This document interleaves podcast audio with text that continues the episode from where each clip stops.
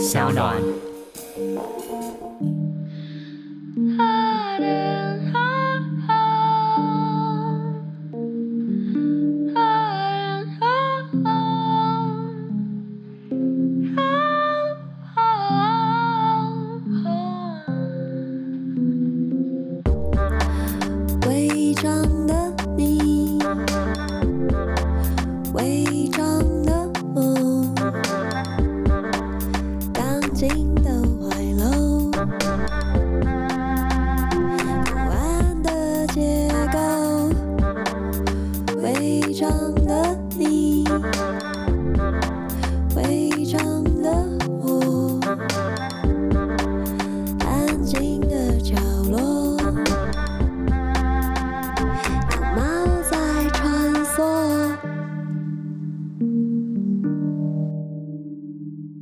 收听《微商女神拉拉链》，我是主持人李平瑶。我们这集依旧欢迎我们的客座主持人严娜女士。嗨，我是严娜，严娜是我耶。你这开头是不是越来越敷衍了？对不起，我之后会改。你最近是不是一点就是 我刚才心空意乱，本来想要想个押韵的东西，但是脑中一片空白。我觉得你就是一点紧张感都没有了。好啦，下一次我会好好表现，再给你两个韵脚好吗？整个 flow 都出来了，可以双押吗？双押，我多努力，用个开头好不好？好好，再给我点时间。好，我们这一集想要聊一下，就是我们我跟严娜之前去看的电影，这样。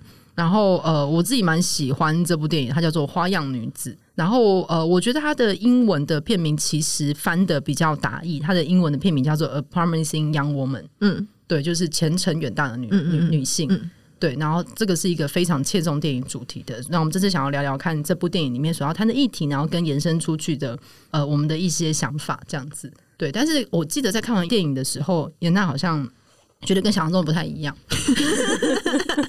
没有，我会讲主题，我我会先讲这个原因，是因为我在电影的后面，就是我们尽量不爆雷，但是可能他多少还是要聊到一些剧情。对，如果你真的很在意的话，你就去听我们第二季的节目。对，我其实，在电影的后半段很多地方是就是心里有被剧情击中，所以我其实后半段已经哭了跟猪头一样，我已经哭到连停不下来，就是灯亮也也就是对，因为我觉得他那个把这所有的一个女性会遇到性暴力的。那个处境的过程，他把那个结构拍的太好了，嗯，对，所以你你在中间我有点太感同身受了，这样子。然后跟他一开始的那个开场的方式，我可以先聊他开场一场戏，就是那个女主角凯莉莫里根，她其实就是每天夜夜在酒吧里装醉，然后钓那些看起来人很好的男生。那她开场那场戏，就是她跟其中一个看起来人很好、人很好的男生想要送她回家。然后，但是他醉得不行嘛，他就在那个他们叫了计程车上面，就是睡东倒西歪。但是男生非常聪明，他一直把他叫醒，就是在司机面前确认他是有意识的，然后也询问他说：“哎、我家就在那边，不然去我家。”对，所以你知道事后回来拼凑这些事发现场的时候，他其实看起来是有意识而且有证人的。那直到到那男生家之后。就是男生倒一大杯酒给他，他就是喝得非常醉，他就说他需要躺下，但这个时候男生就要开始对他有点就是许多不礼貌的举动。那他反复跟那男生说，就是很醉的跟他说：“你在做什么？你到底在做什么？”然后他那个镜头是用一种俯视的角度空拍这个倒在床上衣衫不整的女生，然后这个开始有点昏沉、有点迷蒙的女生，她忽然张开眼睛，清醒万分的看着镜头，然后她就跟男生用一种清醒的声音说：“我问了你在做什么？”嗯，这男生忽然吓到弹开。画面就是这个电影是从这个镜头开始的，所以你也大概知道他讲的是什么故事。嗯，对。然后我去查了一下，我发现导演会写这个电影，就是其实是他想到这一个开场的这一整段戏。所有的故事都从都从这里开始。嗯嗯嗯，对，我就是很喜欢这个片段，跟他那个张开眼睛看镜头的瞬间。哦，那个瞬间确实蛮打动人，因为他前面凯莉莫里根对演的非常好，因为他前面真的是 What are you doing？What are you doing？而且他看起来真的好醉。对，然后那个男生叫嘘，好好安静安静，没关系。而且那男生看起来是一个斯文诚恳、可以信任的好男人。哦，对，他在其他电影就确实也是演，他都演好男人。对，我想说，他怎么会开始演这个角色？这样，对，因为他开场的设定是几个男生在酒吧说垃圾话，嗯，然后要去拯救这女生是。里面最不说垃圾话，看起来最斯文可靠的男生，对对对对，但他就是正义的使者，对正义的使者下手做这件事情，嗯，而且他的那个就是。他在那那一幕，我觉得演的蛮好，是因为这个男生不断的在循循善诱，说哦，没关系，没关系，然后就是嗯、呃，你你不要想太多，等等的，嗯、就那个不太像是我们在影视作品里面里面会看到强暴的那个场面，他并没有用力压他的身体这样，是，可是那个用语言都循循善诱，的告诉你说不要想太多啦，我们就做就好了啦，放进去就好啦。对，然后那个女生已经失去意识，然后男生不断的在赞美她，对对对对，对，他从某种程度看起来，我觉得他非常混乱，嗯。对，就是你会发现，即使这个女生真的清醒，她需要拼凑这个现场的时候，你用语言来形容这个现场都很无害。嗯，而且这个女生其实在说你在干什么的时候，她中间是有说不要不要。对。他是有表达的，他有表态的，对，所以那男生才会说啊，没关系啊，不要想太多啦，嗯、就我们慢慢来呀，什么之类的，所以才会他最后弹起来，然后很认真的看着他说你在做什么，然后那个镜头带到两腿之间，那个男的抬起他在下面不知道做什么的脸，就哦惊恐的时候，镜头停在这里，所以那惊悚感就产生了，嗯。嗯嗯嗯。然后跟那个有一段戏也是，他就是从这个男生家回家，然后提着他的高跟鞋，因为他就是扮成一个喝很醉的女生，然后也是就是衣衫不整，他正在吃一个，他在吃大亨堡吧，对对，因为有番茄酱，对，然后番茄酱流在他手上，就很像血液这样不断的延伸，嗯、然后他就是光着脚走在路上，然后经过一个工地现场，有几个建筑工人就对他讲了一些话，他就回头看着他们。然后建筑工人继续讲，他就继续看着他们，然后工人反而生气，开始害怕，因为那个工人就说：“哦，什么就是刚打完炮的那个 walk of shame 还是什么之类的，就是那个专有名词，对，就是在调戏他这样。”嗯嗯，然后就是直直的看着他们，反而是这三个看起来比较占有优势的三个男性怕到了。嗯，然后导演拍的非常好，因为他的背景镜头是一个这个卡利莫尼根的背景，看起来像是一个废铁处处理厂。嗯，所以有个巨大的像是一个吸铁吸了一大团的废铁。然后在他瞪着他们的时候，他把那个吸盘放掉，所以那个铁很重物，这样砰的一声掉到地上。嗯，对，对，我觉得他那两场直面的那个镜头都非常好，就真的会。呃，女性观众看的，就我本人啦，就会觉得哈，我好想要成为他，喔，因为嗯，比如说遇到这样的情形的时候，通常我都是很害怕逃跑，就没有办法做到往那边看，然后不发一语，就直直的盯着他们看，让他们自己就是不战而退这样。嗯嗯。嗯。而且其实我们会被教育的事情是你不要起这个冲突。嗯，对，因为你要避免冲突，你不知道会发生什么事情。嗯，对啊，会害怕危险呐。对，因为确实那那一幕也是拍这三个就是男性，他们就真的是恼羞成怒，只是他们害怕的逃走。对，嗯嗯嗯，对，我觉得那个一。般其实以女性来说，你其实赌的就是几率啊。嗯，尤其是即使你是一个女生对上另外三个女生，她们也是人多势众，也是。对，我觉得大家还是要以危险为主。好啦，不要学电影里面，真的真的，因为它只是电影。对，嗯，所以我觉得他看完的那个，我回去看完还需要一些时间消化一下。就是我整体来说，我是很喜欢这部电影。它其实就是，只是它一开始的文案会说成是一个女性复仇的爽片。对，但是我觉得我们看习惯了很多男性为主，我们不用说男性为主，所有东西男性为主的叙事爽片的时候，其实你会以为他最后的收尾会像是 John Wick，嗯，就是嗯，见神杀神，见佛杀佛，嗯，用一个锤子锤开地下室，拿出所有的金币跟枪，嗯，对。但是我觉得女性的叙事有自己的历程，对，她的复仇并不是这种肉体性的，不是直来直往的。嗯因为他里面遇到这些，就是把他像捡尸一般带回家的男生，他其实没有对他们做什么。嗯，对，他其实就是用这种精神性的，让他们知道外面有这样的女生，所以你以后在做这件事情之前，你要想一想。对，然后他回家拿开他的小本本，对，然后画画一画一道，在上面就是完成了一个，对，又又完成了一个。然后你发现那小本本密密麻麻，前面已经无数个男性。嗯，对，然后或者是有对他恐吓另外一个男性，因为他真的没有对这些人做什么，他只是让他们以后知道要怕。嗯，对。然后他有恐吓一个男性说，外面听说有个女的是会带着剪刀的。嗯，对，他其实没有肉体伤害任何一个人呢。可是你如果在一个一般的复仇片的时候，肉体伤害是必须要的。嗯，对，嗯、我觉得我我会没有那么投入这个片的原因是，可能是因为我去看之前，我的那个预设有点受到电影介绍的引导，嗯、因为他是会说他是个惊悚片嘛。那对。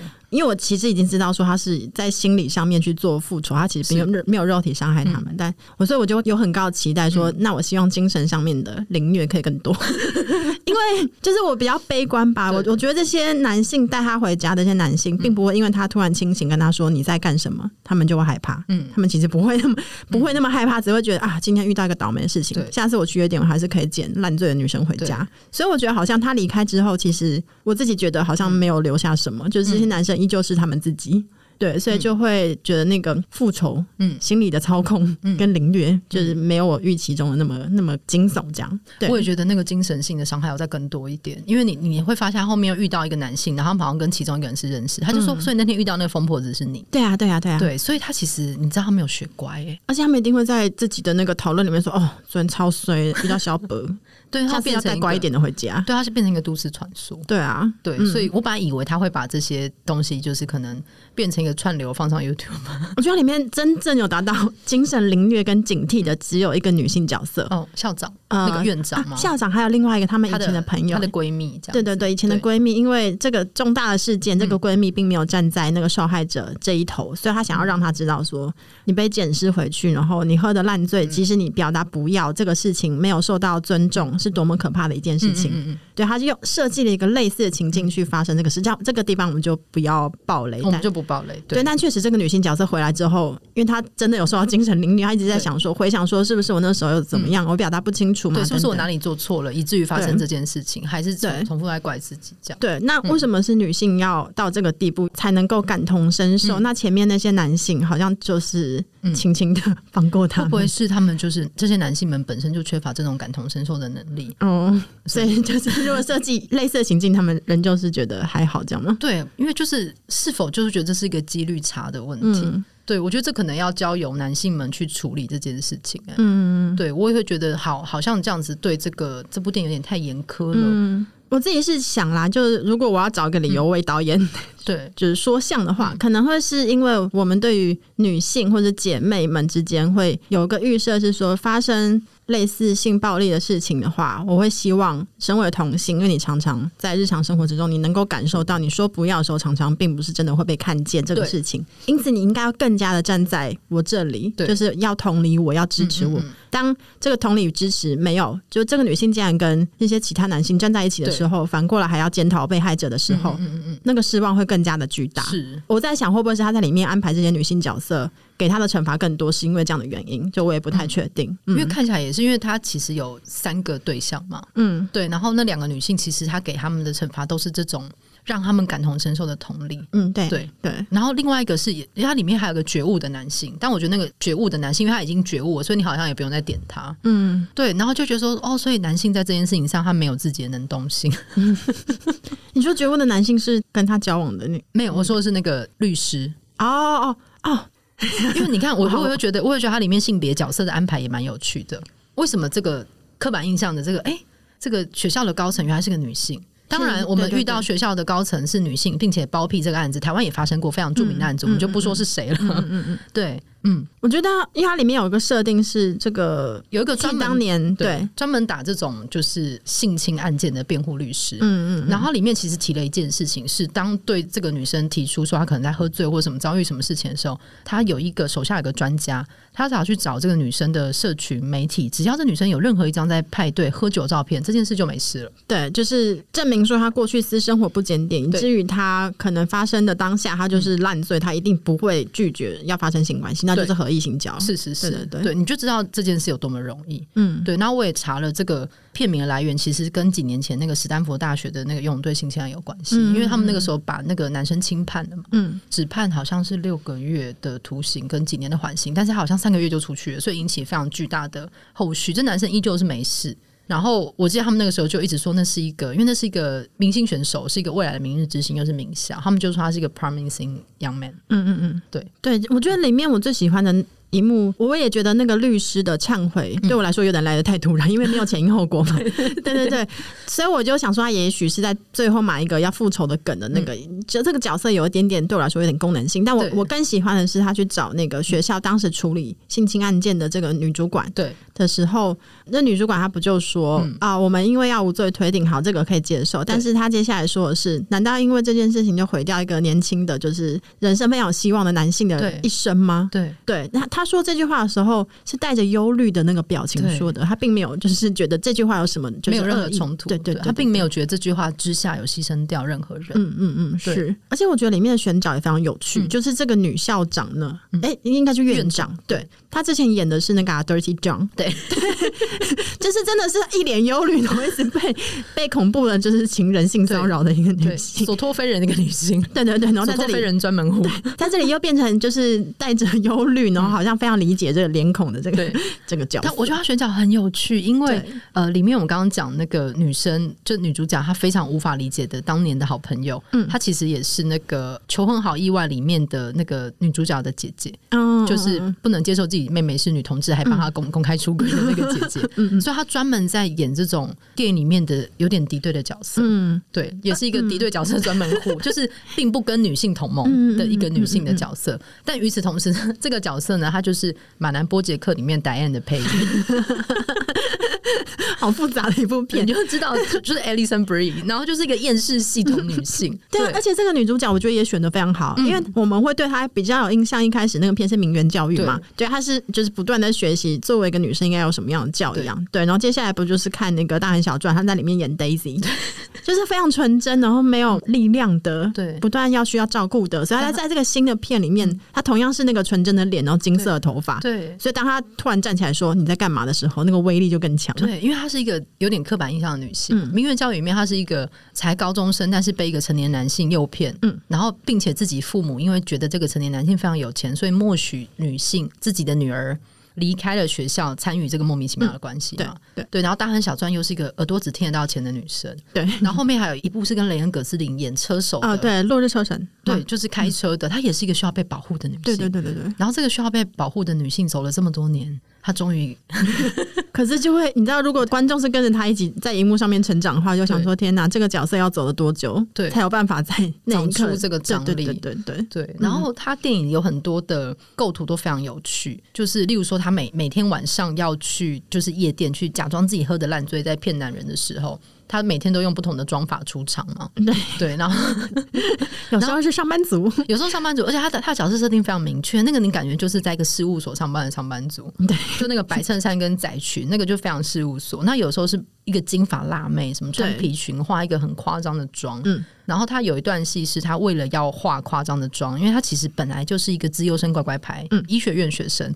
然后他为了要扮成那个女生，他就是看的 YouTuber 教的教学嘛。嗯嗯嗯，我看的电影的字幕翻的非常的客气。嗯。那他就是画口胶妆，对对，嗯、就是直翻其实口胶妆，嗯、但电影没有把这几个字，对对，电影就哎、欸，我想说，哎、欸，我有听错，没有，你没有听错。然后在电影里面，就是在教人家画口胶妆的那个 YouTuber，就是导演本人。哦，真的假的？就是导演，哦、导演客串，导演客串一个傻妹 YouTuber，然后再教你画口胶妆，哦、还说什么最后唇蜜要点在上下嘴唇各一点，对对对，看起来会看起来更更诱人。对对对。然后那个导演，这个我觉得所有东西都太有趣，因为那个导演其实也是，如果大家有看英剧《皇冠》的话，导演就是演卡蜜拉。嗯 我觉得这部电影是所有刻板印象的集大成，嗯，嗯，然后他将这个刻板印象在里面交织，然后演成一个好我们所看见的一个女性复仇片，嗯，哎，女性复仇真的很不容易，我觉得女性复仇真的很不容易，因为首先要让人家相信你是受害者，你才有复仇之路啊，你是女性，因为她在里面最大的困境是，只要喝了酒，然后被带去怎么样，都是女生的错。对，然后大家就不会相信你，就是你是真的有表达过意愿，你是不要的。对，对，但被归因于女生错的事情实在太多了。嗯，我觉得他后面整个传达出来，跟这个选角这几个设定，跟他为什么希望对方理解自己，就是有达到理解。有的人就是先用一种精神惩罚方式，我觉得他最后表达还是一种，他希望女生是其实可以结盟的，因为他其实里面一另外一个反面教材嘛，就是那个。兄弟结盟之强大哦，真的还可以就是互相掩掩埋一些犯罪啊，那个 brotherhood 真的太强了。嗯、他们是如何就是这些男性们结盟在一起，然后共同掩埋，然后他们那个同盟很。很浓烈，你没有办法断开他们。发生任何事情，他都会站在兄弟这一边。嗯，无条件的，无条件的，对，甚至近乎愚蠢的，对，成为成为就是可能要自己冒着犯罪的风险。对，嗯，而且他转化他拍的那个画面，你发现在阳光下，这些男生们看起来都是好男孩耶。哦，是啊，对，那个对比，promising young men 啊，嗯，但是 promising young woman 都不见了，这样，嗯嗯，因为在一开始那个闺蜜就没有站在。就是相信她的这个角色，所以一开始那个连接就不会形成了。对，就是女性好像，我觉得其实现在社会很多状况也是啊，嗯，就是男性结盟，然后很多女性会自己要去去选择，就是好像依附在男性同盟之下，很像是我们之前聊使女的故事，嗯，其实里面的主教夫人她也是以为依靠了这个强大的同盟，她也可以得到什么，但是她没有意识到，当这个权力形成之后，女性会先被排除。嗯，对，其实女生们就是跟使女的故事一样，对，或者我们之前在干之前聊到那个性侵的那一部 Netflix 的。影集应该是男质性吧，嗯嗯嗯，就里面首先去打击这个被强暴的这个受害者。嗯打击的，我觉得最厉害的还不是那些男性警察，而是他自己的养母。对，因为那养母跑去跟警察告密说：“哦，你要怀疑他说的话，因为他在青少女的时期就会站在桌上，然后扭动他的臀部，这样。嗯嗯嗯”对，所以有时候女性对于其他女性展露性、展露欲望是感到非常不安的。嗯嗯嗯，可能一方面有一种复杂的心理是会觉得说：“哎、欸，为什么他可以，我不行？”对对，所以就是我不行这个东西，就会希望说：“那你也不要。嗯”那万一你发生了什么事情，就会想说：“那不就是因为你自己招来的吗？”嗯，对，我觉得那。背后那个心理其实非常非常复杂，它反而变成一种彼此打压。嗯，对，并不是要互相把那个捧起来，并不是像那个呃男性赢球赛会把一个人抛高高，女性是把所有人都压低低。对啊，就像我们之前讨论厌女，就我按照规则走，那为什么你不行呢？为什么你要突破规则呢？对，因为如果你你没有按照规则走就可以达到这件事情，那我乖乖照规则走，我、啊、我不就领不到红利了吗？对对对，对、嗯、我觉得那个东西是这部电影，或是我觉得现在的女性都要想一想的事情。嗯嗯，对，他看了会让你想非常多事情，然后。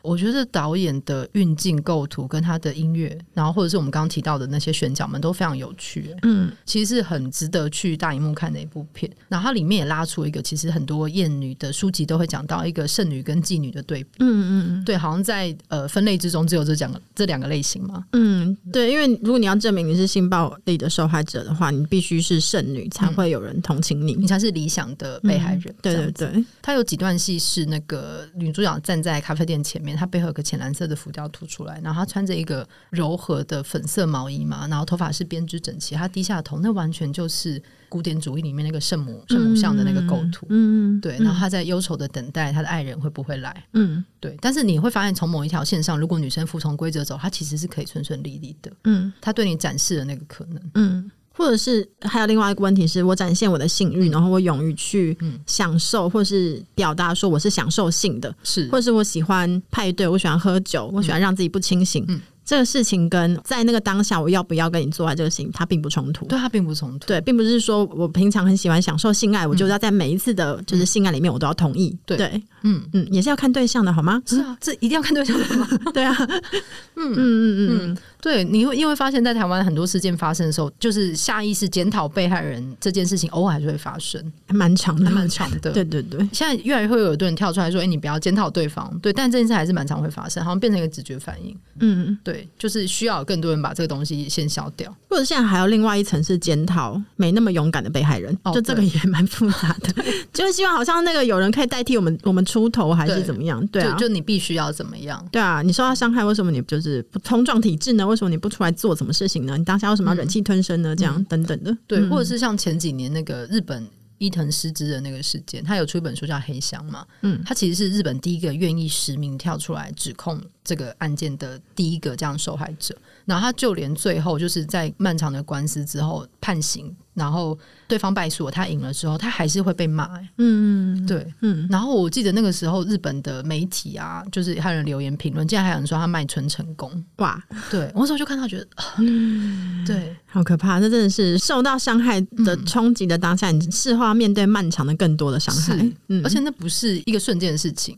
对，就是他并不是说这件事过了就过了，就是在被害者这边，他并还没有过去啊。嗯嗯对，然后觉得很多那个保守社会在下评论的时候，真的长得非常奇形怪状。嗯嗯。哎、欸，就是我们看那个《花样女子》最后的那个呃终极复仇这一边，嗯、就我们要讨论一下，说到底那个复仇要不要再更激进一点的时候，你是会想到的就是另外一个。很很有趣的小说。哦对，对，因为我们就不聊终极复仇是什么。可是我看完电影的时候，我其实消化一下，我觉得他好像必须要往这边走，嗯，否则这件事就结束了，嗯嗯，对，我觉得他必须要要有这件事情，让这件事情是没有结束的，嗯，尤其因为这样的选择，所以他长出了一个女性复仇片的另外一种脉络，嗯嗯，我觉得这有点像是那个前几年那个电影《意外》。嗯、意外，他们最后要去揪出那个凶手。他跟那个这个妈妈跟着警察坐在车上，就说：“那我们去。”对，他们要出发了。嗯，但是我觉得在女性复仇片，它的结束绝对不是结束在你开枪杀掉对方。嗯，它结束在的是一个这个意志力的执行过程，跟有没有其他人一起被你影响。然后这个想法也改变了。我觉得女性的复仇比较是意志上的、精神上的，因为杀掉一个人没有用啊，杀掉一个人是没有用的，嗯、因为其实这个人代表是这整个社会的结构失衡。嗯嗯对，所以我觉得要反转这件事情。那我看完其实想到一个我很多年前看的一个法国小说家的，他叫做安娜·戈华达。对，然后他在台湾有有过翻译的，是天培出版的，叫做呃，我希望有人在什么地方等我，里面的一个另外一个短片叫《羊肠线》。羊就是咩羊的，好难形容。羊的肠子的线，它其实就是缝合的那个线的。我刚本来想要说肠子要发出什么样的声音，咕噜咕噜，咩咕噜咕噜线，对，羊肠线。那个小说是我非常多年前看的，但我对它印象很深刻。它这个故事形容的，因为它已经绝版了，我就要直接把故事说出来。但它叙事的推进很有趣，大家可以去找找看。我会一直有印象，原因是因为它就是叙述一个兽医，一个女性，然后这样的兽医，她会在就是各个牧场中间。就是去接案子，去接工作，可能为一些大型动物手术啊、结扎等等。那这个兽医在一天的结束过后之后，被牧场的主人，就是一群男性们，就是轮爆了。然后当这件事就是结束之后，对方呼呼大睡。那这个兽医清醒之后，他拿出了他的工具，把在场的所有男性都阉割了。嗯嗯。就故事结束在这里，嗯嗯，因为他有善用他的那个对。职业的技能，他有善用他的有学过，就不要白走那个路。尤其他平常就是阉割了这么多牛羊猪，对，所以区区人类 so easy。我想，我记得我应该是高中、大学的时候看，我看到这故事真的是震惊。嗯，就是我没有想过，有人说职业的技能可以发挥到这个地步。对对对，所以我我想说的是，女性潜力是无穷。对吧？但是你也知道，这个故事之后，他如果继续写下去，他可能会衍生出很多很可怕的事情。嗯嗯嗯，对，就这个后果的承担等等。嗯，对，因为我我觉得说性暴力，就像你刚刚说那个发生的当下之外，那漫长后面的路，以及为什么就会走到这个地步之前的那个路，我觉得在就是。艺术或者是其他的表现形式里面，要去处理这个议题，就其实是非常难的，因为它背后有非常多复杂的原因，让它那一瞬间成立了。这样，嗯嗯嗯，对。然后我另外想到的是，就更难谈的家内性暴力。哦。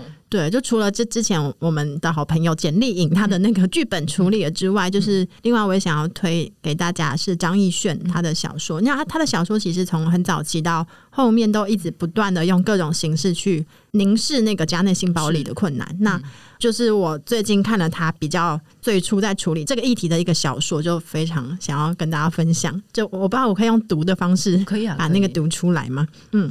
这个是坏掉时候，然后这一篇叫做《淫人妻女》。就光看这个题目，就会想说，嗯，淫人妻女不就是骂人的话吗？那通常是骂的，好像是个什么登徒子还是什么之类的。但是在这边，这个角色拿淫人妻女，她是自称，因为她是一个受到爸爸性暴力的一个女性。那其实最可怕，并不是在那个家内性侵的那一段时间，她即使出了那个家之后，她也并没有从那个可怕的场景复原嘛。所以她就说。纯洁无瑕又是一种返回，他试图返回那个远在他父亲频频索吻之前的那个短极了的生命，在那里还没有任何内容。然而，没有那个遥远的、陌生的、不被控制的生命，他无法感觉他生命开始。他仿佛人在罚站，不能走开，动也不能动。所以，那不断的在原地罚站、动也不能动的那个可怕的情境。就好像是一个无法逃开的阴影，就笼罩这个女性的一生。这样，那我觉得里面最可怕是里面也是同样是女性的角色，就是妈妈到底是怎么面对这个很难以就是处理的状况？因为妈妈同时是爸爸的妻子，是对，然后她也是这个女女生的妈妈嘛，所以她在里面非常直觉式的就告诉这个女儿说：“哎，怎样？你以为你爸会强暴你吗？就是你爸摸你又怎么了吗？你以为他对你有兴趣吗？”